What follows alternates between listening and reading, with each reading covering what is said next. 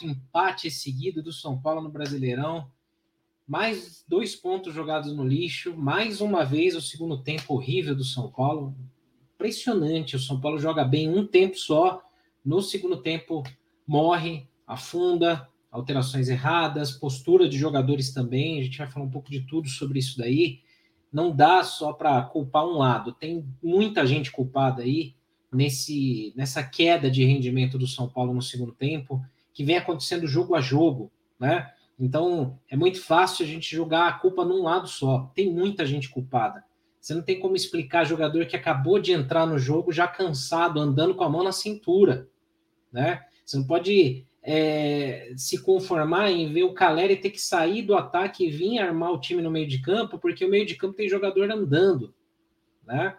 Então tem muita coisa errada aí, tem muita coisa para a gente falar. É, vou pedir para que vocês, claro, de cabeça quente aí, comentem no nosso chat. Daqui a pouco a gente lê aqui as mensagens e também que vocês se inscrevam aqui no nosso canal para a gente poder é, ganhar né, mais alcance e ter mais gente aí conseguindo ler os nossos comentários, ver os conteúdos do Arquibancada Tricolor também. A gente já vai fazendo a faxina aqui, porque sempre vem alguns manés aqui, mas a gente já faz a faxina rápida aqui, certo? Então vamos lá. É, é quase um Ctrl-C, Ctrl-V, né? Um copiar-colar dos últimos jogos do São Paulo. A gente vê o São Paulo no primeiro tempo muito bem, dominando, né? Conseguindo jogar bem numa formação de três zagueiros, sem correr riscos, é, dominando as ações de jogo, posse de bola, roubando bola no campo adversário, marcação alta, tocando rápido, saindo rápido para o ataque. E, cara, dá até gosto de ver o primeiro tempo do São Paulo. Foi assim. Esse primeiro tempo do São Paulo contra o Curitiba, mesmo jogando fora de casa, deu uma pequena esperança de que o São Paulo fosse ganhar o seu primeiro jogo fora. Então, o São Paulo estava marcando bem a bola, sufocando o Curitiba, não deixando eles saírem da defesa, é, conseguindo roubar a bola, manter a posse de bola, não sofreu risco nenhum na, na, na defesa. Teve um chute a gol, acho que do Curitiba no primeiro tempo só. No primeiro tempo, o Igor Gomes e o Nestor dando uma boa dinâmica no meio de campo, tocando a bola rápido, distribuindo o jogo, o Luan firme na marcação. É, só o Luciano que estava abaixo dos outros, né? Mais uma vez aí, o Luciano sempre. É, desculpa quem, é, quem faz parte de fã-clube que não aceita crítica para o Luciano, mas a gente tem que falar aqui. O Luciano está fazendo muita média para a torcida, está fazendo muita média para o torcedor, querendo cavar cartão, para jogador adversário, querendo é, é, fazer teatro demais. Tem que se concentrar em jogar bola, fazer o que ele precisa, que é apoiar o Caleri no ataque. Isso ele não vem fazendo. Então, no último jogo ele até tentou, deu uma melhorada e tal, mas no jogo de hoje, de novo, Luciano muito abaixo e muito mais preocupado em cavar cartão para o adversário, arrumar briga, sabe, fazer onda, tá, tá muita, muito teatro, muito teatral isso daí, e tem irritado bastante, tem irritado muito, né? Até alguém comentou no, no Twitter, né? Eu não sei se o que irrita mais é o futebol do Luciano ou a galera que pede o Luciano independente de qualquer coisa, porque, assim, claro, você vê o Éder jogando mal, você vê outros jogadores que não justificam a entrada no, no, no time, é, tá bem complicado ali de ver alguns jogadores com uma atuação muito abaixo da crítica também. É, e aí você pensa, poxa, mas aí tira o Luciano, coloca quem? Realmente tem esse ponto. Mas tem alternativas, tem coisas diferentes que podem ser feitas no time, que aí quando a gente for falar do Rogério aqui, a gente vai comentar. Mas o Luciano tá jogando muito mal, então precisa parar de fazer teatro e jogar bola. No primeiro tempo foi o cara que destoou mais. Mesmo o Luan fora de forma, estava muito firme. E o São Paulo perdeu aí a oportunidade de ter matado o jogo já no primeiro tempo, inclusive com o Luciano, que perdeu chances. Né? É, perdeu uma de cabeça, perdeu uma outra lá numa, numa bola que o Muralha defendeu e tal.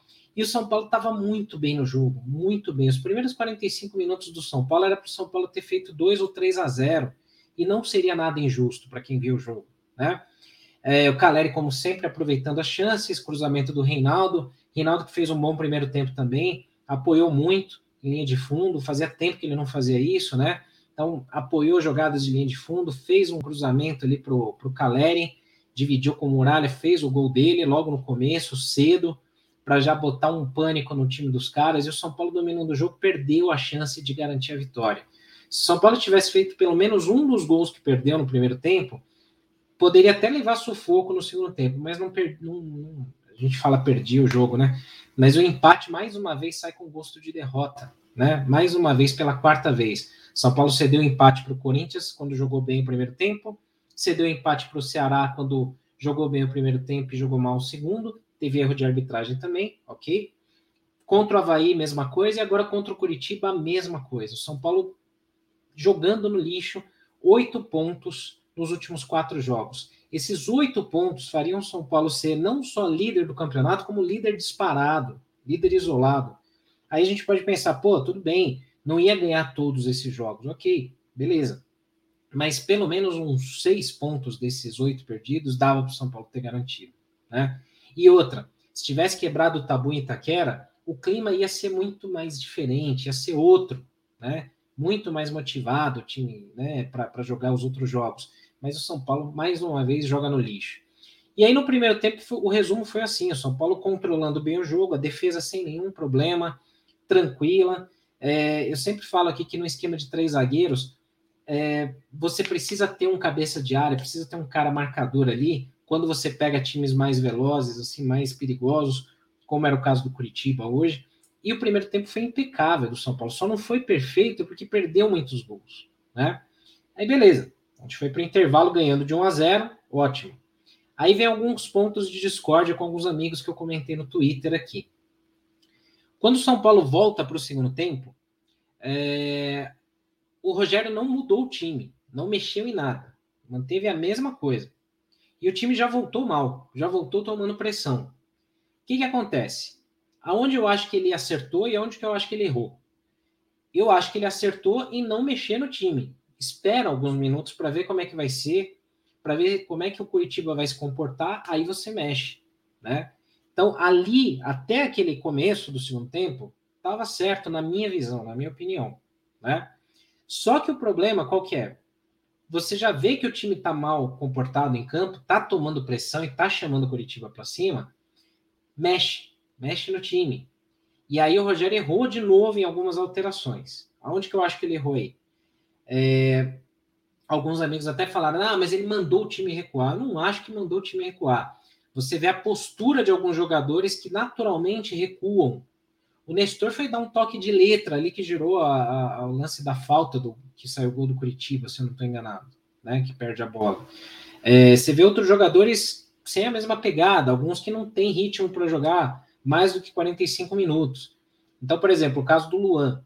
Luan fez um bom primeiro tempo, beleza, legal, ok. Vai ter que tirar o Luan? Cara, põe um marcador ali no meio de campo para continuar na pegada e a gente não tomar tanto sufoco, né? Aí o Luan já estava cansado, o que, que o Rogério fez? Ele tirou o Luan e colocou o Patrick para dar mais volume no meio de campo. O Patrick, ele, ele até ele não entra mal nos jogos, ele não entra tão mal. Só que o Patrick, ele é um cara que ele deixa esse time mais pesado, né? Porque ele não tem a mesma mobilidade que outros jogadores. Então, o que, que eu acho que ele errou? Ele deveria ter colocado o Pablo Maia para manter ali uma marcação, porque o Curitiba estava vindo para cima. Tirava o Luciano, que não jogou nada. No, no, primeiro tempo ele não jogou bem, no segundo ele não jogou nada. Então tiraria o Luciano, ainda mais porque ele estava nervosinho, estressadinho, querendo arrumar cartão e o cacete a quatro. Tiraria o Luciano colocaria ali de repente ou o Patrick ou o André Anderson, que é uma, uma, uma das pouquíssimas opções que o time tem para ganhar velocidade, para tentar puxar um contra-ataque. Né? O São Paulo não tem ninguém para fazer isso. Né? E isso, essa mudança aí do Rogério, ela, na minha visão, ela fez com que o meio de campo do São Paulo perdesse ali um pouco a pegada, porque ficou muito aberto e virou um jogo de trocação, né? É, para quem assiste MMA, sei lá, boxe tal, você não pode ir para trocação com qualquer adversário, você vai tomar também, né? E aí o São Paulo foi nessa. Antes dessa substituição, antes disso acontecer, rolou o empate do Curitiba, uma bola perdida no meio de campo, de bobeira. São Paulo já estava chamando o Curitiba muito para cima, uma falta cobrada, desatenção total de todo mundo. A, a, TV até mostrou depois que na cobrança de falta a bola bate no braço do jogador do Curitiba, mas beleza. Acontece, passa, né? É, não dá para falar, ah, foi roubado. Não, não dá para falar isso. E aí todo mundo assistindo, deu um azar também, que ninguém ia esperar que a bola ia sobrar no pé do maluco do Curitiba. O cara faz o gol. Mas desatenção, falta de marcação. Mania de marcar a bola e não marcar o jogador. Beleza, tomou um empate. O que, que o São Paulo fez? Aí o Rogério fez essa mudança. Depois ele coloca dois jogadores que, assim, numa, numa dessas substituições acertou, não tinha o que fazer. Reinaldo cansou, colocou o Wellington. Beleza, faz, tá certo, não tem o que fazer. Só que aí ele vai lá e insiste mais uma vez com o Éder. E o Éder entra já cansado. Isso que não dá para aceitar. Para mim, o lance mais simbólico desse segundo tempo foi ali por volta dos 40, mais ou menos, 41 talvez, que o Caleri ele sai, ele vem buscar uma bola no meio de campo, ele faz uma fila driblando três jogadores e ele vem para armar o time, porque não ninguém é, se propõe a fazer isso, só o Patrick estava tentando ali, e o Patrick sozinho, isolado, ele só tinha como sair com a jogada com o Wellington, que tinha acabado de entrar. Ninguém encostava nele. O Nestor morreu no segundo tempo, o Igor Gomes morreu no segundo tempo. Ninguém se aproximava do Patrick para tentar criar, fazer criação de jogadas. Então, o Patrick, a única coisa que ele tinha que fazer, pegar a bola, tentar sair que nem um maluco lá para frente e desafogar a bola no Wellington para tentar o cruzamento. Foi a única coisa que o São Paulo fez. Nem na direita não estava conseguindo fazer isso, porque aí o Rafinha também já não estava subindo tanto, né? Cansou também. E o Nestor e o Igor Gomes ficaram completamente perdidos no meio de campo. E aí o São Paulo perdeu muito esse meio, né? Aí o que, que aconteceu? para mim, de novo, né, o lance simbólico desse segundo tempo aí, de como o time se perdeu. O Caleri veio para o meio de campo tentar armar, fez uma fila ali, driblou dois, três, tentou tabelar, tocou a bola no, no, no Éder, né? Não lembro se foi no mesmo lance ou foi um pouquinho depois. Ele vem buscar uma bola, ele toca no Éder.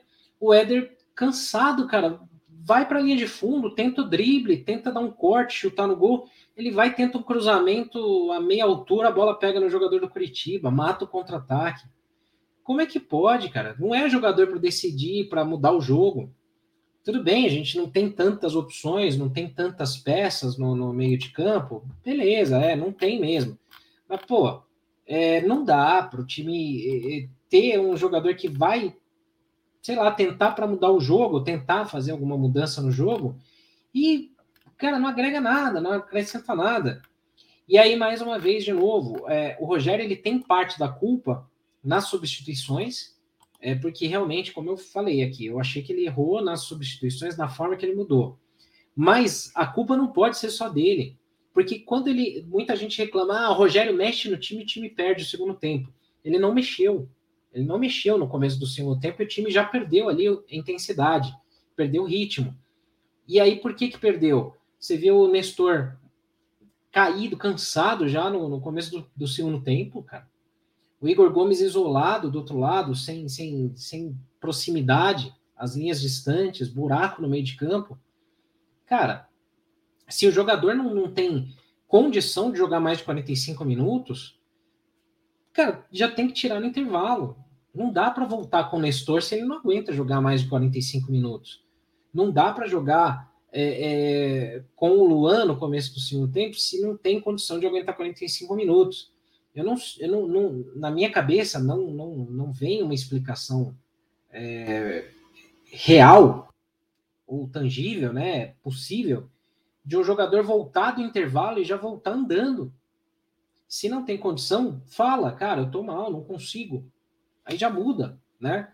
Aí o Rogério esperou, é, é aí eu acho certo, esperou para ver como é que ia ser, só que aí viu o Curitiba vindo para cima, já tinha que mudar, já tinha que tentar mudar. Aí demorou, né? É, e nessa demora, de novo, esperou tomar o gol, mudou. E aí mexeu errado, na minha visão, né? Porque o time não ficou é, é, ofensivo quando ele tirou o Luan e colocou o Patrick. Você podia esperar, bom, agora o São Paulo vai para cima, vai sufocar os caras igual fez no primeiro tempo. Não fez. Aí você tinha os dois homens de meio de campo que no primeiro tempo foram bem na dinâmica. Não dá para dizer aqui que não foram bem. O Igor Gomes e o Nestor deram uma dinâmica boa no primeiro tempo. No segundo morreram. Então, assim, o que, que eu achei? Se eu não estou errado, se eu não estou enganado, eu anotei aqui, mas Até peço para vocês corrigirem aqui se eu estiver errando, né?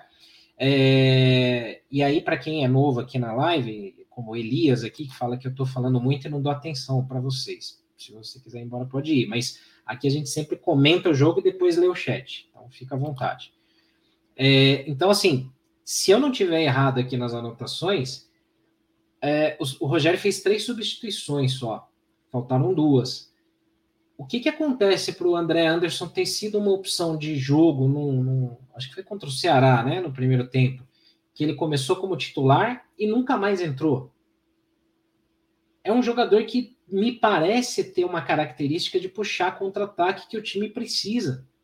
Então, o que, que aconteceu? O cara não tem mais condição de jogo, o cara fez alguma coisa de errado, o cara deu um murro na boca de alguém lá e não, não tem mais chances. Não dá para a gente saber o que, que passa no conceito do Rogério. Se ele tinha mais duas substituições para fazer, se eu não tiver errado aqui nas anotações, era um jogo para colocar o André Anderson e tentar alguma coisa diferente, né? E mais uma vez, de novo, é, o São Paulo cede dois pontos, perde dois pontos num empate fora de casa, segue sem vencer fora de casa no Brasileirão, e aí eu diria, de novo, na minha opinião, 50% da culpa de Rogério Ceni, 50% da culpa de jogadores que estavam em campo e andaram em campo, recuaram, acharam que o jogo estava 3 a 0 para o São Paulo, começaram a querer dar toque de letra, dar, dar toquinho de efeito, tabelinha bonita, né? Não dá, não dá. Você tem que ter leitura do jogo, tanto o treinador como os jogadores. E aí é o que eu comento de novo. Alguns amigos lá no Twitter não gostaram da, da ideia, mas é o seguinte: no começo do segundo tempo, eu acho que até aquele momento ali, os 5, 10 primeiros minutos, o Rogério não errou. Ele acertou em esperar para ver qual, qual ia ser a do Curitiba. Só que se você já vê que os jogadores do seu time estão andando, não estão com condições de manter a mesma pegada do primeiro tempo, já muda. Aí ele errou. E aí ele errou, se equivocou em algumas substituições, na minha visão. Chamou Curitiba para cima. Então, mais uma vez, mais uma vez a gente dança aí, né? E cede aí a oportunidade de colar na liderança do, do Brasileirão. Mais uma vez a gente joga no lixo, né? Então, vamos lá. Vamos ler aqui as mensagens do chat, né? Tem gente que fica incomodado, entra numa live onde tem um comentário e acha que não tem que se comentar. Então, beleza. Mas vamos ler as mensagens do chat, depois a gente põe o campinho aqui da tela, como a gente faz em todos os jogos. E aí a gente monta aqui a avaliação dos jogadores, com vocês comentando também. O Prado Walker fala que coloca na conta do Rogério. Léo Coracim, né, também pé da vida, como todo mundo. Fábio Oliveira, que time ridículo, amarelão, não dá para aceitar esses empates medíocres, coisas de time medíocre. Time lixo, disse o João Atagiba. Tá demais, meu tricolor, disse o Jair. Show de horrores, time de Pereba, falou o Ivan. O Alexandre fala aqui que a culpa não é só do Rogério Ceni, mas era nítido que o São Paulo tinha perdido o meio de campo. O André Anderson no banco, o Rogério coloca o Éder que não divide uma bola pelo alto. Perfeita, concordo com a sua leitura totalmente. Nilson da Mota, quarto empate seguido é sacanagem. Douglas Bernardes, esses desgraçados estão com. É, até onde vai esse time morto aí? Disse Eliseu. O Dalbi Camargo Júnior falando que falta vontade. Para alguns falta. Para alguns, você olha ali é notório que, pô, se você tivesse três jogadores no elenco com a mesma vontade, a mesma pegada do Caleri, o Caleri com 41 do segundo tempo estava correndo, fazendo pivô, dividindo bola, vindo buscar no meio de campo. E você via jogador que tinha acabado de entrar, andando, olhando para ontem, não dá para aceitar esse tipo de postura, não dá para aceitar esse tipo de postura de jogador. Tem jogador que tem pulmão fraco, frágil, não aguenta o jogo inteiro, pede para sair, pede substituição. Tinha mais duas para fazer. E o jogador fica em campo, então, fazendo peso morto, esperando tomar um gol da virada para depois pedir substituição. Pô, aí não dá. Aí também é o que eu falo, é culpa dos dois, do jogador e do treinador, que não lê isso, né? É, que mais aqui? Vamos bloquear um babaca aqui que entra para falar, falar, escrever besteira. É, Irã Oliveira fala boa noite, é assim mesmo, vai dar tudo certo no final. Tomara tudo certo para gente, né? Não para os outros. Pelo amor de Deus, que time sem vergonha. Carlos Roberto fala aqui. Ricardo Barati, boa noite a todos. Mais um empate, até quando isso? Sena manda um abraço para o seu fã, o Davi Gasparoto, de 8 anos. Ele tá bravo de novo com o tricolor. Grande abraço, deixa um like aí, pessoal. É isso aí. Davi, nem adianta eu te pedir paciência mais, né? Você já deve estar tá pé da vida aí, mas calma. Uma hora, uma hora a gente vai conseguir emendar aí uma sequência de vitórias aí, Davi. Força. O Ivan de Farias falando, Nestor muito mal novamente. Eu acho que no segundo tempo, sim. No primeiro tempo ele foi bem. No primeiro tempo foi bem, no segundo mal. Gustavo Bianchi, time vagabundo. Éder pede para sair, disse o Léo Coracim. Leonardo Menegassi, time que não consegue sustentar um resultado, time que toma gol todo jogo, vai a lugar nenhum. Exatamente. E assim, no meu palpite lá do arquibancada, no Instagram, teve gente que não gostou, mas assim, eu não tenho muita esperança nesse time contra alguns adversários fora de casa, né? Não tenho nenhuma. E no meu palpite eu coloquei que o São Paulo perderia esse jogo por 2 a 1 né? Eu não estava nada empolgado, nada esperançoso, e fui o único que colocou derrota. É palpite, né? Não é torcida. Eu torço para o São Paulo ganhar as 38 rodadas, mas não vai ganhar. Não vai ganhar jogando assim, apático, né? Dessa forma. Aqui, ó. Eu tinha colocado aqui, isso foi ontem, né? Sendo realista, eu acho que contra um time bem arrumado e fora de casa, o São Paulo vai correr riscos com essa instabilidade atual. E dito e feito. Dito e feito. O Borges também colocou aqui 2 a 1 um para o Curitiba, né? Que era o palpite dele. É... é... difícil acreditar, né? Quem cravou o resultado foi o Mário aqui, ó. O time do empate seguirá o mesmo roteiro dos últimos jogos, mais uma vez, né? Felizmente estava certo, né? O Thiago manda aqui, ó, nada diferente, segue o jogo, mais um empate. Questão de tempo para começar a brigar para não cair, disse Samuel. Se perdesse hoje, ficaria bem complicadinho complicado ali, complicadíssimo, ia falar, né? A, a, a, situação na tabela. São Paulo tinha a chance de fazer 17 pontos, colar lá na, na, no terceiro lugar, né? Precisando ganhar esse técnico lixo, me coloca o Wellington e o Éder, é para acabar mesmo. No Wellington ele acertou, o Reinaldo estava morto já, com a língua de fora, e errou no Éder, né? Na, na, minha, na minha leitura, né? Será mais uma vergonha contra o Palmeiras, disse Carlos Roberto. O Alexandre Lisbania fala aqui, Reinaldo horrível, lance do gol, ele tomou bola nas costas, e no rebate ele estava marcando o cara que fez o gol. Então, o Reinaldo defensivamente é muito fraco. Ele fez um bom primeiro tempo porque o São Paulo sufocou o Curitiba e ele apoiou muito bem no ataque, que é uma coisa que ele faz muito bem, né? Mas quando a gente depende do Reinaldo defensivamente, putz, é um Deus nos acuda. E ali naquela situação do jogo, ele já estava morto. Ele era um dos mortos em campo, mortos em campo né? No segundo tempo, né? Junto com o Igor. O Igor nem tanto, né? Mas o Nestor cansou, abriu o bico também. É, o Marcos Cardoso, boa noite. Vejam pelo lado bom, dá para ganhar uma grana na loteria apostando no jogo do São Paulo. É só apostar empate fora de casa ou derrota que vocês ficam milionários, né? O Adalto e Marcela mandam aqui: os meninos de Cotia são ruins demais não acho que são ruins demais, mas alguns precisam ter um choque ali de vez em quando, né? Jorge Luiz manda aqui que é vergonhoso. Bida manda aqui, ó, não vou mais perder meu tempo assistindo o São Paulo jogar, não, pelo amor de Deus, não ganha de ninguém. O Cleiton fala que empate é culpa do Miranda, fazer falta ali para quê?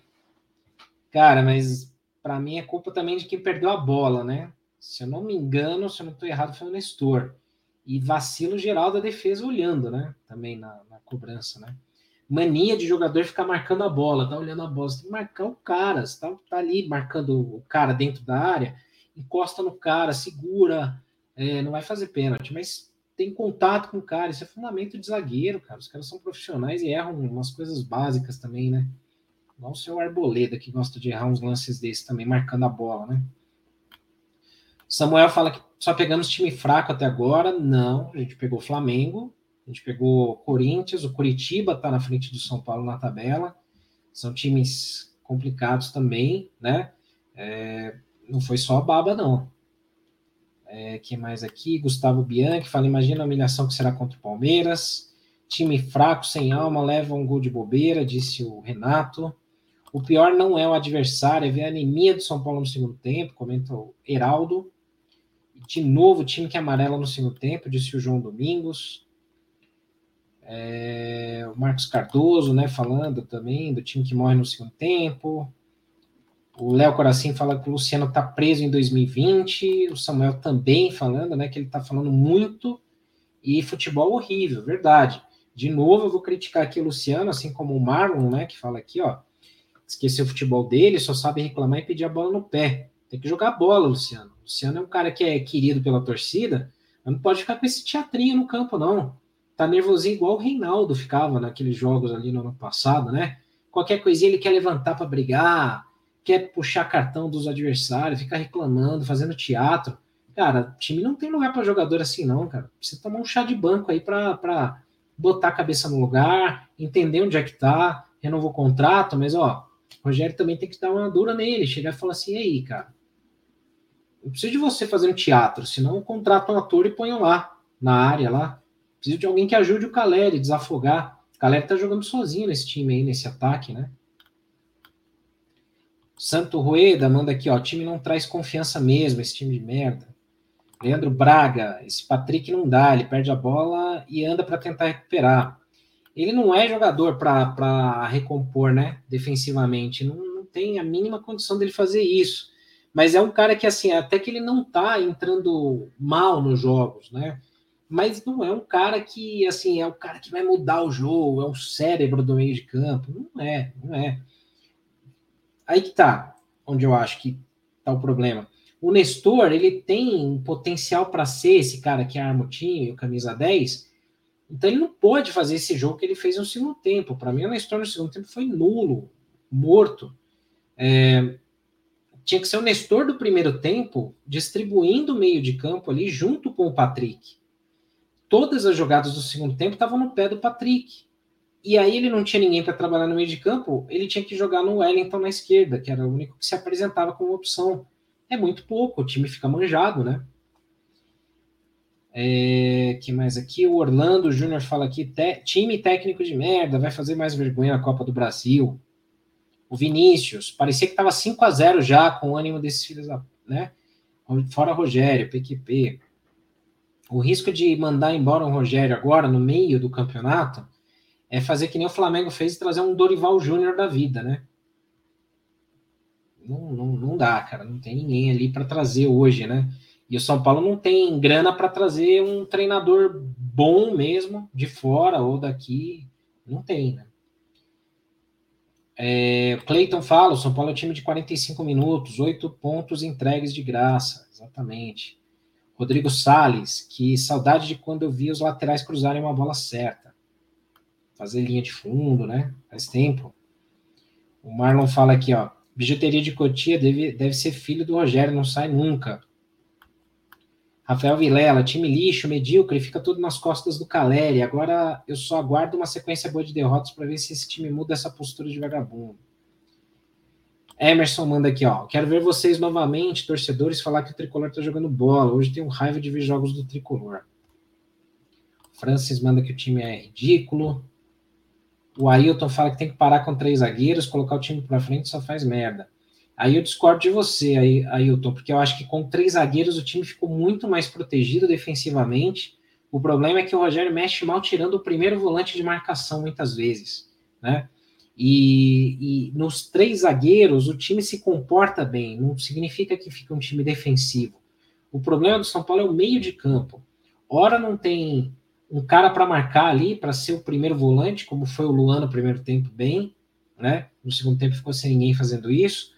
Ora, é, é problema de armação. São Paulo não tem meia, não tem. Se você juntar Patrick, Nicão, é, Igor Gomes, Nestor, todos os caras do meio de campo, não dá um meia que o São Paulo precisa. Não tem.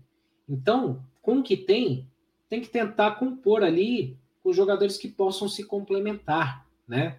Então, seja Nestor e Patrick, André Anderson e Nestor, sei lá, Igor Gomes e não sei quem ali, mas tem que ter um trabalho assim, né? É, se, se ficar só, por exemplo, sobrecarregado em um jogador porque o outro morreu e cansou, cabe também ao Rogério ter essa leitura e mudar, né? Hoje, por exemplo, quando eu falo que o Rogério errou nas substituições, eu acho esse ponto muito claro. O Patrick estava sobrecarregado, todas as bolas nele para ele armar o time. O Nestor lá na outra ponta, lá, o, Igor Gomes lá na outra ponta e o Nestor afastado já com, com a língua de fora. Tira, troca, coloca, é, coloca o André Anderson para fazer a meia junto com o Patrick para desafogar do outro lado. Então o Rogério tem pecado muito nesses erros aí também. E aí tem a parcela de culpa também de jogadores, como eu falei aqui no início, né? É, o Fábio Oliveira, ele manda aqui, esse, esse Wellington, Éder e Patrick não pode entrar mais no time, já deu. O Wellington, cara, eu acho que o único erro do Wellington ali, teve dois erros do Wellington no jogo, para mim. O lance que ele entra na área ali, numa boa jogada que ele faz, em vez dele cruzar, ele tenta chutar, foi fominha, que surpreendeu o goleiro, e tinha o Patrick, o Caleri e mais alguém na área, ele não toca. Erro, né, crasso e uma bola nas costas que ele toma ali que é, ele faz a falta ali na, nas costas dele. Defensivamente, o Wellington é tão fraco quanto o Reinaldo, né? Só que o Reinaldo cansa, o Reinaldo não aguenta jogar o jogo inteiro. Então ele tem que pôr o Wellington, porque senão ele vai ter o Léo ali. E o Léo é ruim tanto defendendo quanto atacando. Aí não dá, né? É, o Alexandre fala aqui, ó, não sou do fã-clube do Luciano, mas não dá para começar com outro a não ser ele. O Éder é horrível, o Rigoni não vem vindo bem, mas o Luciano mal, infelizmente, ainda é a melhor opção. Eu concordo em partes, Alexandre, até comentei aqui mais cedo, né? Mas o problema é que, assim, quando tem esse tipo de postura do jogador, esse tipo de comportamento que o Luciano vem tendo, ele tem que ir para o banco. Tem que ter um basta, tem que dar um corte no cara. Porque o Luciano não pode ficar querendo arrumar briga toda hora. Uma hora ele vai pegar um árbitro mal intencionado ou com má vontade que vai expulsar ele. Aí ferrou de vez. O São Paulo vai jogar com um a menos por culpa do Luciano.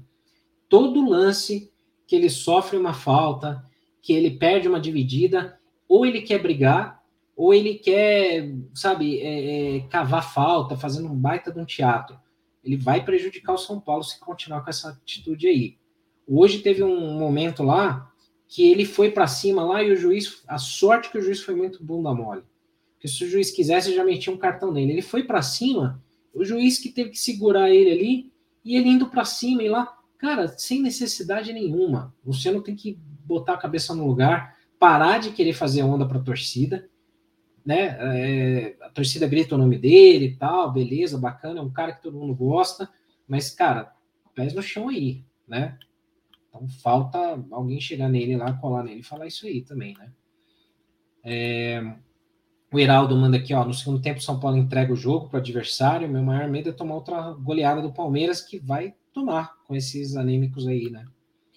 Oito pontos perdidos, comenta aqui Russo.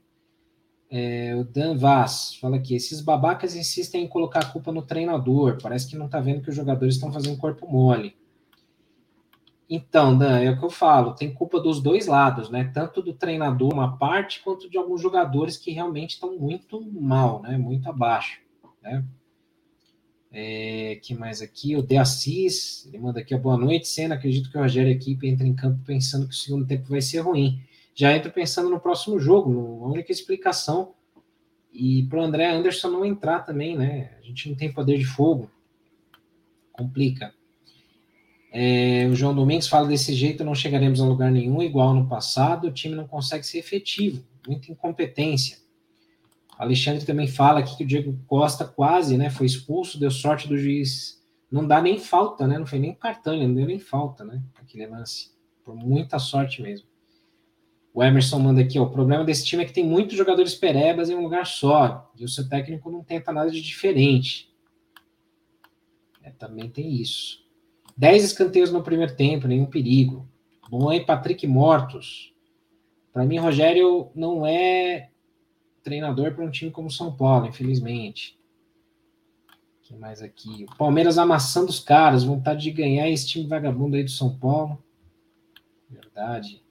Aqui o De Assis fala de um ponto importante. Eu lembro de períodos assim com Crespo e também com Diniz. Esses empates em excesso no final serão comemorados. Pode é, que né, serão comemorados, pode crer, mas tem que voltar a ter consistência no segundo tempo, e vencer o quanto antes. Esse ponto eu acho importante, que o De Assis comenta aqui, porque assim, a gente vê muitos jogadores que estão no elenco há muito tempo, né? É, e você via essas características no time do Crespo e do Diniz também. Alguns jogadores que param de correr, cansam muito rápido, né? É, no caso do, do Crespo, teve alguns jogadores que decidiram não correr mais. Eles escolheram não correr mais porque ficaram com raiva da preparação física, que estava exigindo muito. Contra o, é, na época do Diniz, também teve jogador que decidiu parar de correr porque ele brigou com o Tietchan. Aí ficaram bravinhos, né? E porque trocaram a diretoria, né? Na época lá, saiu saiu Raiz, saiu Pássaro, entrou a galera que tá aí hoje.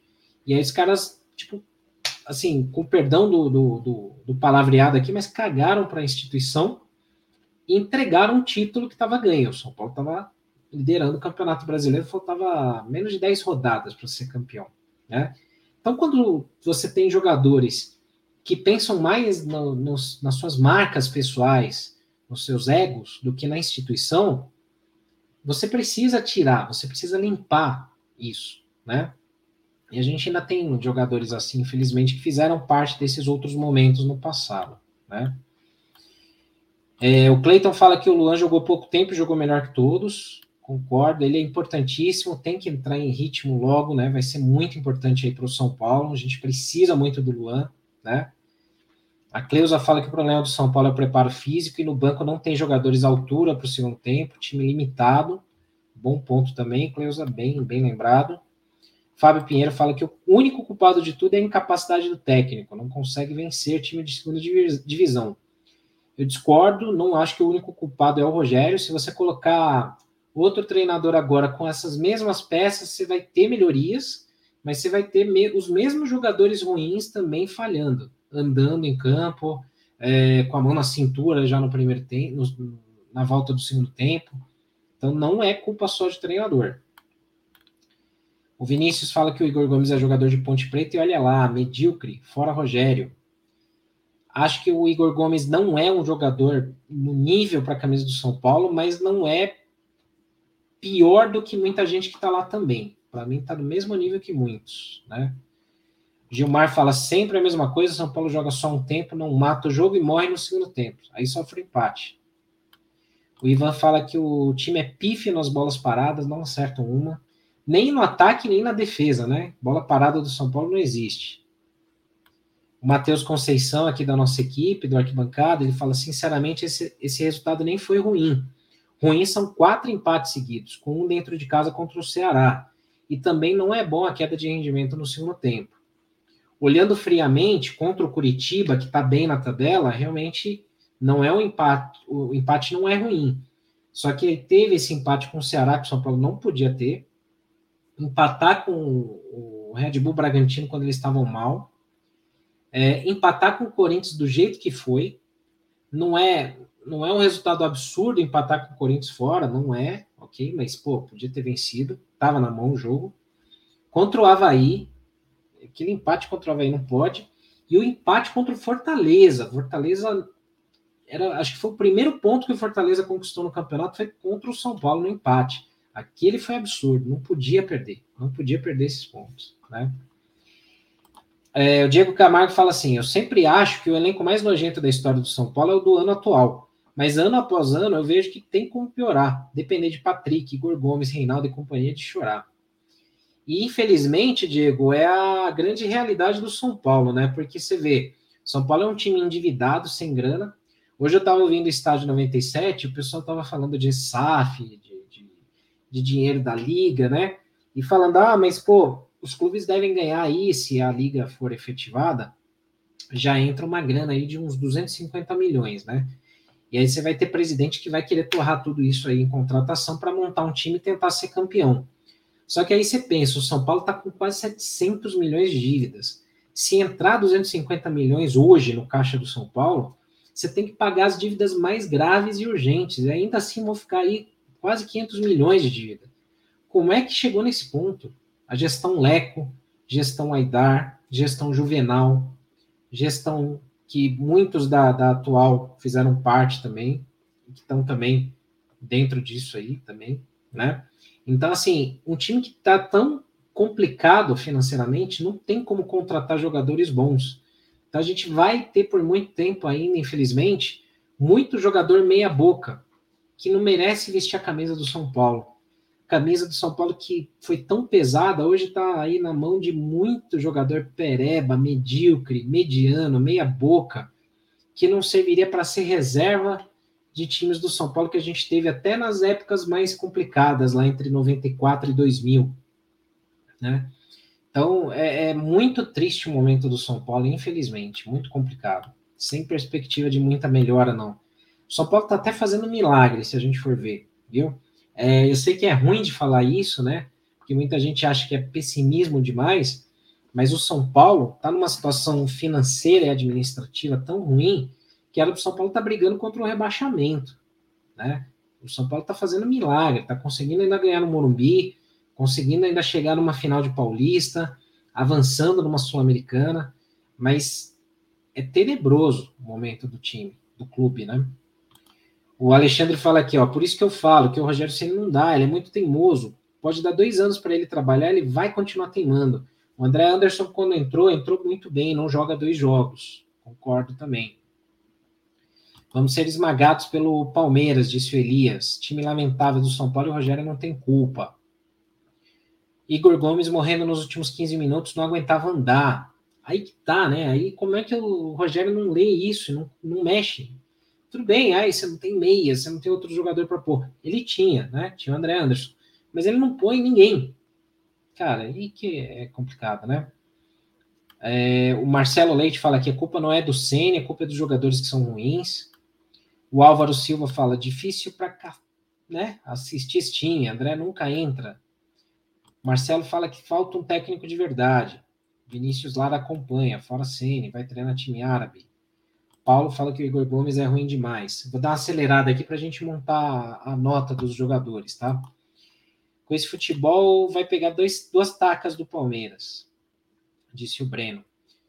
É, que mais aqui? O Alexandre fala que o São Paulo precisa de um lateral esquerdo para ontem.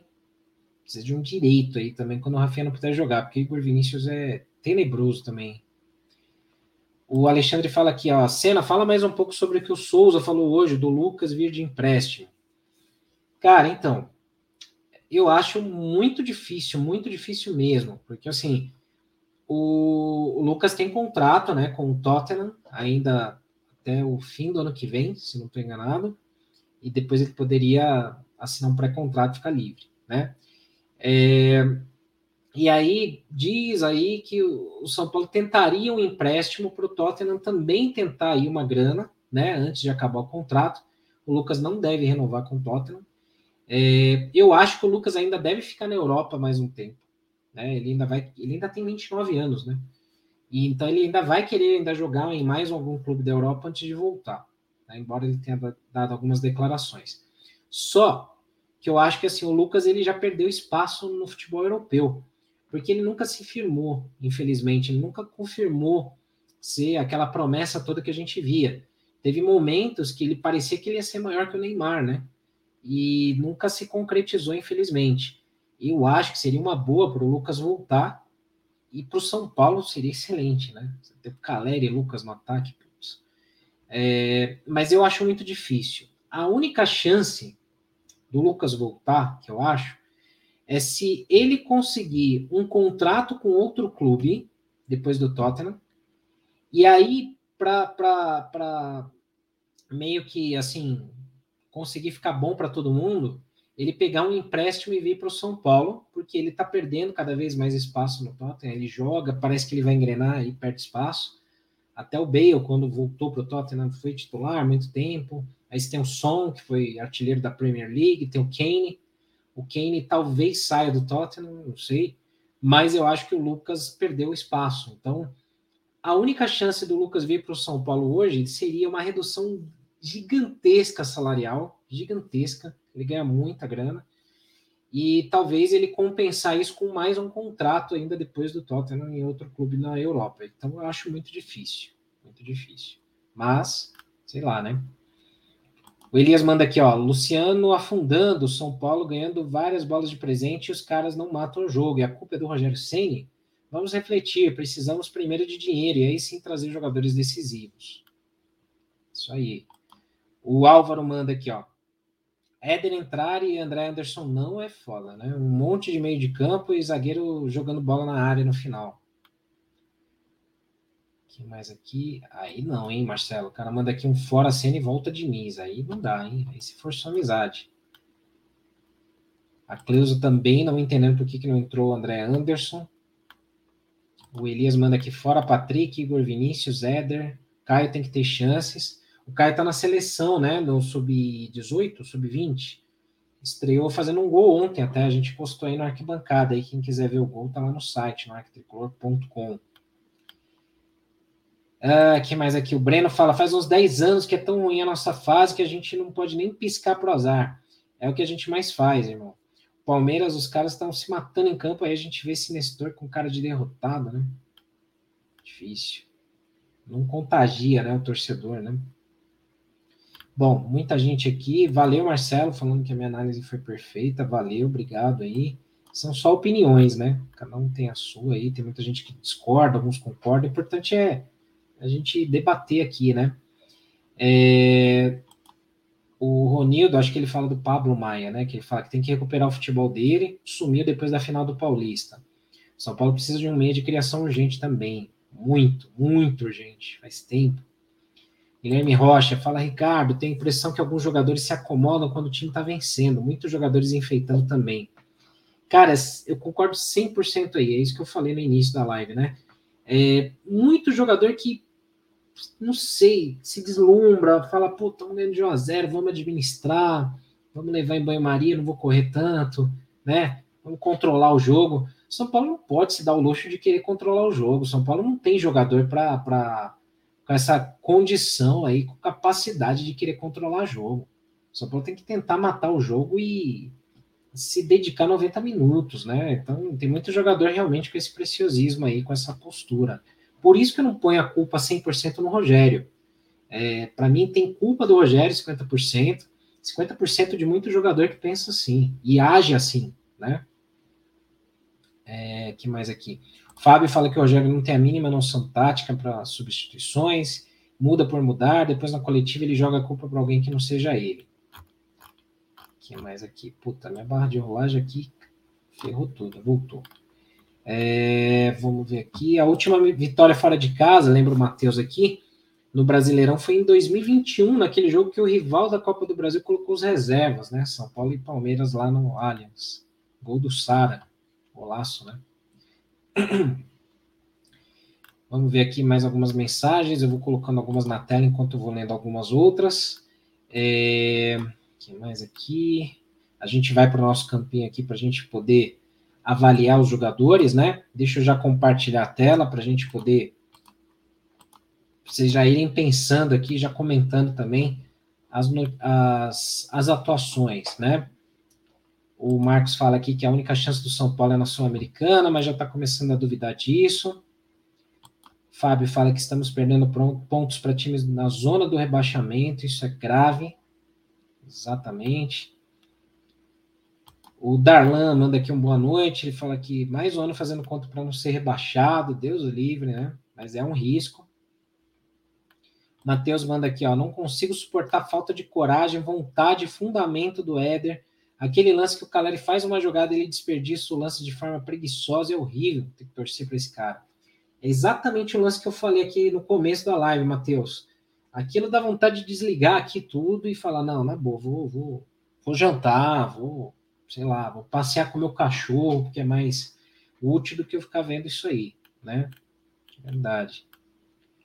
Ah, que mais aqui? Ó? A impressão que dá é que o Rogério não tira mais nada desse time, os jogadores não fazem o que ele quer e ele não sabe fazer o time jogar, disse o João Paulo. infelizmente no Brasil é isso, porque as diretorias não dão respaldo para os técnicos, então os, os, elencos eles escolhem até quando que eles querem jogar, né? Você vê o Flamengo, os jogadores corpo mole, derruba lá o treinador quando não gosta mais do cara e vê que o cara também é mais ou menos, derruba. O Corinthians aí, pô, os caras também louco para derrubar o português lá. É, então esse tipo de postura é, é uma postura muito vagabunda, né, de jogador de futebol, eu acho. Que você não pode ter uma diretoria, e eu não falo só do São Paulo, tá? Eu falo no geral, é cultural isso no Brasil. Jogador não pode mandar, não pode mandar, né? Você tem vários e vários casos aí de jogador que derruba técnico. Os mesmos jogadores, quando vão para a Europa, ficam pianinho. Vai querer fazer panela em time da Europa, que os caras já te põem no seu lugar, já te vende, te manda lá para o oeste da, da Rússia, lá você vai jogar lá na, no meio da guerra, lá, né? É, vai sumir lá no gelo. Então, assim, não pode. É, muitas dessas situações acontecem porque as diretorias devem para jogadores, deve salário, deve de direito de imagem, não tem moral para cobrar, não tem culhão para cobrar. Aí o jogador faz o que quer. Para mim, é, é, a coisa mais absurda da história, uma das coisas mais absurdas da história do São Paulo foi a, a, a perda do título brasileiro de 2020. Aquilo é inaceitável, aquilo era para fazer uma limpa no elenco para expulsar pontapé, jogador que, que é, conseguiu entregar aquele título. Que aquilo foi nojento, né? São Paulo liderando o campeonato, faltavam nove rodadas para acabar o campeonato. Aí, por conta de briga de técnico com jogador, por conta de mimimi, porque trocou diretor, por conta de relacionamento interno, os caras andam para a instituição, esquecem 18, 20 milhões de torcedores que estavam lá apoiando, lotando estádio, tomando chuva, indo lá para ver jogo, depois que abriu, né, estádio, é, consumindo, comprando camisa e caramba, quatro, para bancar o clube, né, e jogador entregar o título daquele jeito, ainda ver o Flamengo comemorar o título dentro do Morumbi. Isso é inaceitável, cara, isso aí não pode, um clube sério não, não tinha que fazer uma limpa geral. Tem muito jogador que está até hoje aí, né? E escolhe ainda quando joga. Foi assim com o Crespo também, ano passado. O Crespo era um treinador inexperiente, é, em formação. O São Paulo, quando trouxe o Crespo, sabia disso, né? Não bancou, deixou o elenco fazer o que quisesse. O elenco decidiu não correr mais, porque ah, a preparação física está muito forte, está exigindo muito. Ah, pelo amor de Deus, né? Complicado, complicado, né? Bom, vamos lá, gente. Tem muita mensagem aqui, agradeço muito todos. Eu leio aqui, eu não consigo pôr todas na tela, né? Mas infelizmente não dá para ler tudo, porque a gente também vai ficar duas horas aqui na, na live, né? Então vamos lá para nossa avaliação do elenco. Eu vou comentar aqui o que, que eu achei do, do, dos jogadores, né? E vocês comentam no chat se vocês concordam ou não. Para quem é novo aqui, e eu peço para se inscrever no canal, a gente coloca essas setas aqui em cada um, como era no videogame, né? Então, ótimo, bom, regular, ruim ou péssimo. Então, a gente coloca essas setas aqui comentando cada um do elenco, os reservas que entraram e o Rogério Ceni também, certo? Então, vamos lá. Aí vocês comentem aqui no chat se vocês concordam, discordam, o que, que vocês acham aí, beleza? Vamos lá, Jandrei. Jandrei é um cara que, assim, é, ele não inspira muita confiança, né? Em alguns lances. E o que me dá mais medo é quando ele joga com os pés. Ele sabe bater na bola, né? Repõe a bola bem até. Mas essa saidinha de bola que começa lá com o Miranda e com ele, quase que deu ruim aí no lance. Dois lances no jogo de hoje. Quase que eles entregaram. Então, o Jandrei, assim, ele acaba não dando aquela confiança de você falar, putz, tô tranquilo, ali, tem um goleiro ali que vai, é, vai segurar tudo. Ele faz boas defesas, é um cara que ele não toma gols bobos, mas em alguns lances ele dá uma rateada, né? Então, dá uma, uma certa insegurança. Então, colocaria aí a seta regular para ele, por conta da atuação do jogo. Não foi tão exigido, mas em alguns momentos deu medo aí. O José Deck também concorda que ele manda regular aqui pro, pro Jandrei, né? Na zaga, vamos lá. O Léo, eu acho é, um jogador mediano. Como lateral, ele é fraco, fraco. Defensivamente, ofensivamente, muito fraco. Na zaga, quando você tem, tem três zagueiros, ele ainda não compromete tanto. Ajuda a sair um pouco melhor ali pela esquerda e tal, mas é, o que me deixa muito, muito com raiva com o Léo é quando às vezes o São Paulo precisa ter a saída de bola, o Léo ele vai, parece que tem a, uma barreira ali de vidro, aí ele volta para trás e toca para trás para alguém. Não tem a confiança de tentar um lance, de tentar um passe, de tentar uma jogada com lateral. Não vou dizer para ele sair driblando, né? Que não é a dele ali. Mas são muita, muitas e muitas vezes, hoje, por exemplo, teve um momento que o São Paulo estava tentando ir para cima de qualquer jeito, Curitiba recuado. O Léo pegava, ia com a bola até o meio de campo, voltava de costas, vinha para trás e tocava no Jandrei. Ou recuava para o Miranda, para o Diego Costa. Pô, não dá, cara, não dá. A gente precisa de zagueiro, a gente precisa de uma, de uma, de uma peça mais ali. É, o São Paulo tá carente ali de, de reforços em algumas posições, e uma é essa daí, né? Não foi assim, não teve um lance que você fala, puta, o Léo comprometeu, cagou o jogo ali, né? Mas é, o Léo deixa a desejar um pouco aí nessa função também já, né? O José Deck acha que a seta tem que ser diagonal para baixo para o Léo, né? Então, deixa a desejar ali na, na, função. Então, vamos colocar aqui. Se alguém discordar, quiser opinar também, coloca no chat aí que eu estou lendo também, galera. É, o Miranda, o Miranda eu achei que foi bem, Miranda achei que foi bem, apesar de tudo. Apesar dele ter cometido a falta no lance do gol, ele comete a falta porque perderam a bola ali. A posse de bola era do São Paulo, se não estou enganado. Então o Miranda faz a falta ali. Em outros lances, o Miranda ganhou muito bem pelo alto, ganhou por baixo. Teve um lance ainda no primeiro tempo que ele ganha na corrida do cara, né? Miranda já com idade avançada, né? Então achei que o Miranda é, foi bem, porém, como o São Paulo tomou esse gol na falta de uma desatenção geral da defesa, fica um pouco injusto, na minha visão, colocar alguém com a seta para cima né, na defesa. É, então, eu colocaria aqui uma seta regular para o Miranda, porque eu acho que assim, ele não comprometeu, longe disso, não foi mal, né? Mas é muito exagerado, talvez, a gente colocar uma seta para cima para alguém da defesa hoje, né? É, e a mesma avaliação eu dou para o Diego Costa. Diego Costa que faz um bom ano, é o melhor zagueiro do São Paulo hoje, doa quem doer, mas é um jogador que ele é às vezes imprudente. Então, ele deu uma, uma, uma fez uma falta para matar um contra-ataque no primeiro tempo, estava amarelado, não tinha que fazer, estava certo, mas ele deu umas entradas depois ali que ele só não foi expulso porque o juiz passou um pano ali, né? Não deu nem falta no lance. E aí ele tentou lançar, porque a bola sobrava no pé dele e tal, e aí não é a dele também. Então, colocaria a mesma avaliação aqui para o Diego Costa também, como regular no jogo de hoje. Né? É, o José Deck entende aqui que o Miranda também é regular e que no lance da falta, do, do gol do Curitiba, não foi falta. Ele entende aqui. Bom, aí a gente tem aqui, então, a nossa zaga já avaliada aqui, né? O Rafinha, no primeiro tempo, eu achei que ele foi bem, no segundo cansou, tão regular, né? É, na média do, do, do, jogo regular, porque aí ele, ele, não consegue apoiar o jogo inteiro, né? Não tem preparo para isso, mas é, no primeiro tempo fez bons apoios ali, mas é, no primeiro tempo foi mais acionado, no segundo tempo não, até subiu algumas vezes, mas foi, foi pouco acionado ali, né? Mesma coisa para o Reinaldo, que no primeiro tempo eu achei que foi bem. No primeiro tempo foi jogou bem, né? É, porque o São Paulo sufocou o Curitiba, então não teve bola nas costas do Reinaldo. O lateral direito do Curitiba quase não subiu, não teve chances. Então o Reinaldo conseguiu apoiar bem no ataque ali no primeiro tempo. No segundo, cansou muito rápido e morreu.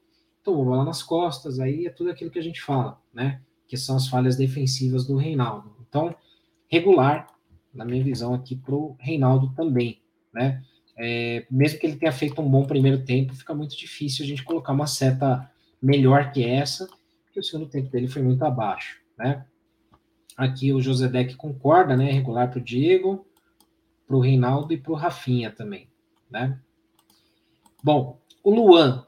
Luan eu achei que foi bem também no primeiro tempo, até cansar. Então, no primeiro tempo, pô, brigou, dividiu, errou um passe ou outro, beleza, mas protegeu bem a defesa, achei que foi bem até cansar, né? Então, Não sei o que, que vocês acham aí, se a gente coloca uma seta regular, regular né? Ou essa diagonal para cima por uma boa atuação. Achei que no primeiro tempo, como eu falei, muito bem, protegeu bem. No segundo acabou cansando. Aí foi substituído, né? Então, acho que é, no balanço geral o Luan foi bem. O Josedek aqui também coloca a seta diagonal para cima, né? Acho que ele foi bem, que merece aí essa atuação, essa avaliação. Então, Luan aqui, que bom, porque a gente precisa muito do Luan, né? É um cara importantíssimo aí para o time, tomara que volte aí, até porque o Pablo Maia vem oscilando bastante, né? Faz tempo que ele não joga bem, né? Bom, Rodrigo Nestor, mesma coisa, né? Primeiro tempo muito bem, achei. Deu uma dinâmica boa no meio de campo, tentou chutar gol, deu bons passes e tal. No segundo tempo morreu completamente, sumiu, desaparecido do jogo, é, apático, é, bem caído no segundo tempo. Não vi pegar na bola praticamente, um outro lance. Então, assim, na média, putz, bem no primeiro tempo, mal no segundo, aí você deixa no meio, né? Regular. Então, eu colocaria aqui um regular para o Nestor. É, de novo, né? Caberia aqui uma seta diagonal para baixo? Caberia, poderia ser. Mas ele, no primeiro tempo, tanto ele como o Igor Gomes foram bem, eu achei, né? É, e o Igor Gomes, eu faço uma avaliação muito parecida. De novo, muita gente odeia o Igor Gomes, detesta, colocaria seta vermelha para baixo para ele em todos os jogos. Mas a gente tem que ser justo, né? Não fez uma boa partida, assim, de falar, caramba, jogou muito e tal. Mas, assim, no primeiro tempo, junto com o Nestor, funcionou bem o meio de campo. O São Paulo dominou completamente, foi bem no primeiro tempo. Deu lençol, fez passes, distribuiu o jogo, chegava no ataque. Muito bem no primeiro tempo, Igor Gomes. No segundo também cansou e o time ficou muito bagunçado no meio de campo, ele ficou muito distante em termos de posicionamento do, do, do Patrick. E aí, mesmo abaixo, ele ainda tentou se apresentar, tentou criar alguns lances, então, muito é, é, diferente do primeiro tempo. Então, colocaria aqui um regular para o Igor Gomes também, por conta dessa, dessa atuação que foi bem no primeiro tempo e no segundo não né? Então, claro, muita gente persegue, vai falar, putz, não, o cara tem que ir embora do São Paulo, o cara é péssimo e tal. Mas assim, eu não acho que, por exemplo, o, Igor foi abaixo de um Éder, por exemplo, que a gente ainda vai falar, né? Então, regular. José Deck concorda aqui também. É, o Ronildo fala que falta trabalhar o ego desses, desses garotos, né? No store regular, aqui ele concorda. E o Marcos Cardoso fala aqui que do meio para frente, a ênfase da análise é a palavra cansado. Essas avaliações mostram bem onde o São Paulo e o Ceni precisam melhorar. Que é o grande problema do São Paulo, né, o Marcos? O meio de campo do São Paulo é o grande problema. Porque assim, se você não tem um cara aqui para proteger, como foi hoje no segundo tempo, a defesa fica exposta. Aí no mano a mano não dá. Miranda não vai aguentar, o Diego Costa, o Léo não, não vai dar certo. Por isso que eu acho que ele tinha que ter colocado o Pablo Maia no lugar do Luan, né? E na frente, se você tem os caras que não criam porque cansaram ou porque estão mal posicionados e tal, o ataque que funciona bem não recebe bola. Aí o time fica um buraco, né? Fica um, um abismo no meio de campo, que é o que vem acontecendo no time do São Paulo em alguns momentos do jogo. Linhas espaçadas, muito espaço entre as linhas, é, o time não funciona, não é compacto, como o pessoal gosta de falar ultimamente aí, né? Bom, Luciano. Luciano, para mim, é o cara que destoou do time. Para mim, é o cara que, como eu já falei aqui inicialmente, né? Precisa jogar bola, é um cara que todo mundo gosta, é um cara querido pela torcida. É, todo mundo quer ver o Luciano de 2020 de volta, né? Mas ele tem que parar de dar chilique. Tá muito nervosinho vai ferrar o time do São Paulo em algum momento sendo expulso. Toma cartão demais o Luciano, tá cavando falta, tá jogando para a torcida. Não é aí que ele vai ganhar é, é, aplauso da torcida, é jogando bola. No último jogo eu achei que ele foi um pouquinho melhor, participou mais do jogo. Hoje já não. Hoje então tá muito irregular, tá muito instável. É, Luciano para mim hoje destoou do, do resto do time aí, foi, foi, foi abaixo. É abaixo mesmo. E aí o Caleri, putz, quase não tem jogo onde o Caleri não ganha uma seta diagonal para cima, né? O Caleri aí, o único é, guerreiro do time, né? Jogando sozinho. Cara que, pô, nos 40 do segundo tempo tava vindo buscar bola no meio de campo, driblando, jogando como pivô, dividindo bola pelo alto, ganhando todas. Então, um cara que tem uma entrega né, para o time que a gente queria muito ver em mais dois ou três jogadores, pelo menos. Se a gente tivesse mais dois ou três, como o Caleri, o São Paulo não perderia tantos pontos no campeonato. Então, Caleri aí, outro cara que merece um destaque aí. E que bom que aquela história do último jogo, do pênalti, não abateu, não criou nenhum problema aí né? Porque, pô, se tem um cara aí que a gente precisa muito e que, claro, quando merecer ser criticado, vai, vai receber crítica. Mas é um cara que a gente tem que torcer muito para ele estar tá sempre, sempre em alta e sem contusões. Artilheiro do Brasileirão, Jonathan Caleri, né? Bom, aqui o José Deck fala Luciano diagonal para baixo, muito mal hoje, concordo. Aí vamos para os reservas, né? Patrick. Patrick ele não entrou mal, não entrou mal, mas ele entrou num time bagunçado. Então você vê que ele tentava ali fazer jogadas, tentou puxar o time do São Paulo, era o único cara do meio do campo que puxou as jogadas, que tentou criar. Para mim, ele foi bem, só que dentro da limitação dele do que o time estava apresentando e organizado ali naquele momento, né? Então, assim, o meio de campo estava muito, muito distante, o Nestor cansado no, enquanto esteve ali, o, o, Igor Gomes distante demais e sobrecarregou muito o Patrick. Então toda a bola os caras jogavam no pé dele, ele olhava, putz, ou ele tentava o drible e ir para cima, e aí, pô, uma hora vai perder a bola, ou tinha o Wellington chegando ali na lateral e ele jogava com ele. E as únicas jogadas, os únicos momentos mais ou menos aceitáveis do São Paulo no segundo tempo saíram do pé do Patrick ou ali do Wellington naquele momento. Então, é, eu acho que o Patrick merece ali uma seta diagonal para cima, não porque fez um baita jogo, ele está muito, como o, o Patrício fala aqui, né? Muito longe de ser o Patrick do Internacional, que em algum momento fez boas, boas partidas, bons jogos, né? mas é um cara que ele hoje mostrou ali mais uma vez empenho, vontade, coisa que faltou em outros jogadores ali, né? Então eu acho que ele é, merece esse reconhecimento aí. Se vocês discordarem, a gente muda, não tem problema nenhum. A gente troca a seta aqui, né? Mas eu acho que na minha forma de ver o jogo, eu, eu acho que o empenho do Patrick e a intensidade que ele tentou ali colocar no jogo destoou dos outros que tinham morrido já, né? Então, complicado. Éder, putz, diagonal para baixo, sem dúvida nenhuma. É, muito abaixo, muito fraco. Entrou no jogo, não fez nada. A única bola que ele teve chance ali, que foi uma jogada do Caleri, ele pega, ele cruza de qualquer jeito, a meia altura, pega no, no zagueiro do Curitiba. Não vai ainda em cima da jogada. Putz, está muito abaixo, não tem nada que justifique aí é, o Éder merecer mais chances aí, como vem, entendo. A última partida aceitável, boa do, do Éder para mim foi contra o Bragantino, onde ele entrou no segundo tempo, mudou o jogo, fez o gol. Fez o gol não, ele bateu na trave, né? Mandou uma bola na trave. É, mas faz muito tempo, né? Isso já. É, e, o, e o Éder não tem jogado bem. Ele entra descansado, não corre, não tenta uma jogada individual é, não colabora, não desafoga o Caleri. Era para ele ser o cara ali que trabalhar, trabalharia jogadas de ataque ali para o Caleri. Não, não, faz uma jogada, então não dá, não dá, tá muito mal mesmo. É, como o Patrício comenta aqui, ó, Éder é muito fraco, não é possível que o Caio não seja melhor que ele, apesar que ele está na seleção sub-20 agora, o Caio, né?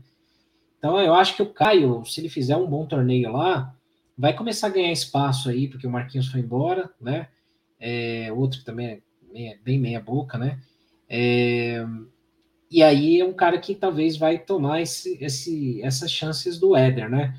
O Toró ganhou chance no outro jogo, também não fez nada, então, né? Cada vez menos esses caras entrando no jogo é melhor pra gente, né?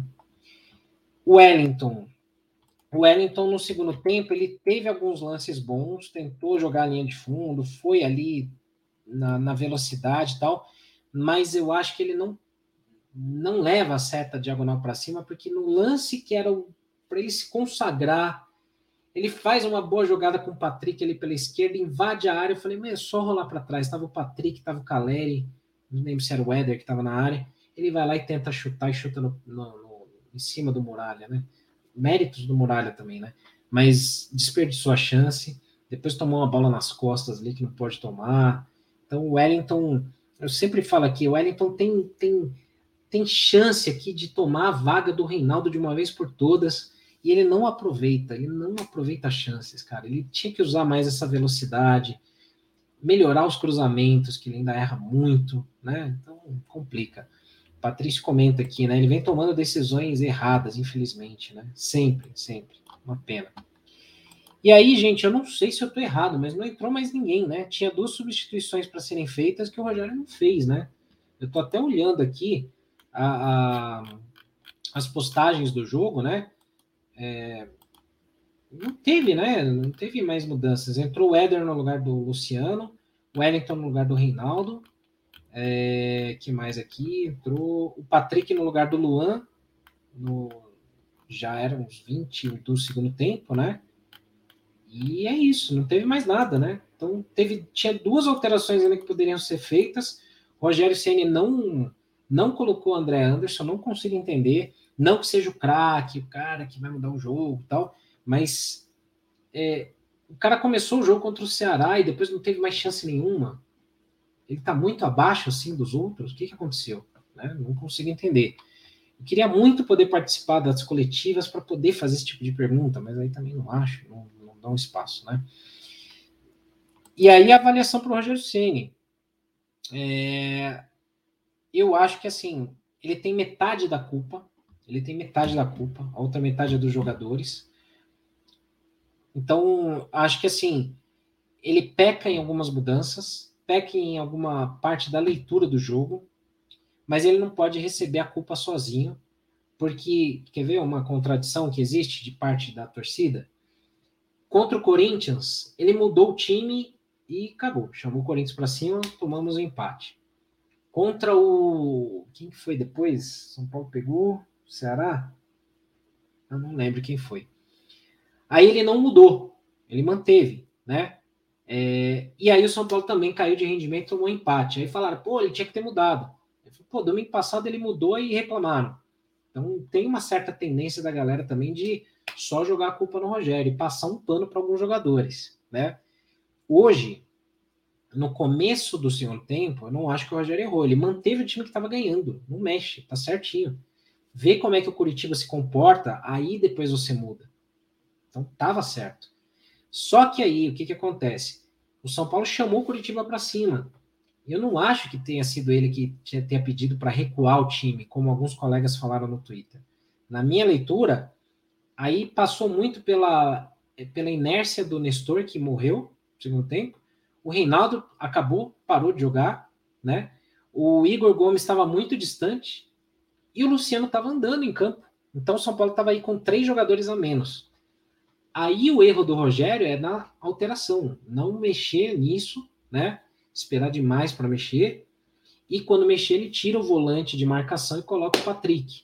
Não acho errado ter colocado o Patrick, mas eu teria colocado o Pablo Maia para segurar o meio de campo, tirava o Luciano, que estava mal, colocava ali o, o Patrick e avançava talvez ali um pouco mais o Igor Gomes, talvez que, que fosse. Ou trocaria, colocaria outro, né? O André Anderson, por exemplo, né?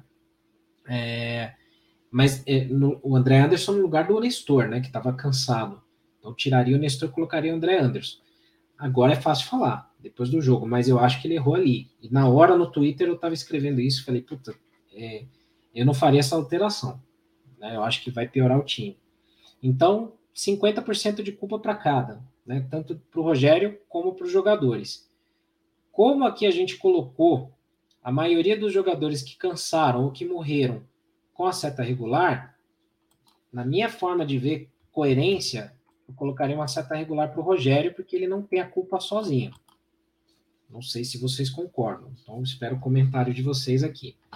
O Roger Souza, ele manda aqui, ó. São Paulo, desse jeito que está jogando, errando muito passe, perdendo as oportunidades de gol e jogando os mata-matas que vem agora na Copa do Brasil Sul-Americana, vamos passar vergonha. Esse é um outro erro que um time que joga mata-mata não pode cometer. Você perdeu caminhão de gols que o São Paulo perde. Quando o São Paulo está bem no primeiro tempo, tem que matar o jogo, fazer 2 a 0 3 a 0 O São Paulo não consegue fazer mais de um gol.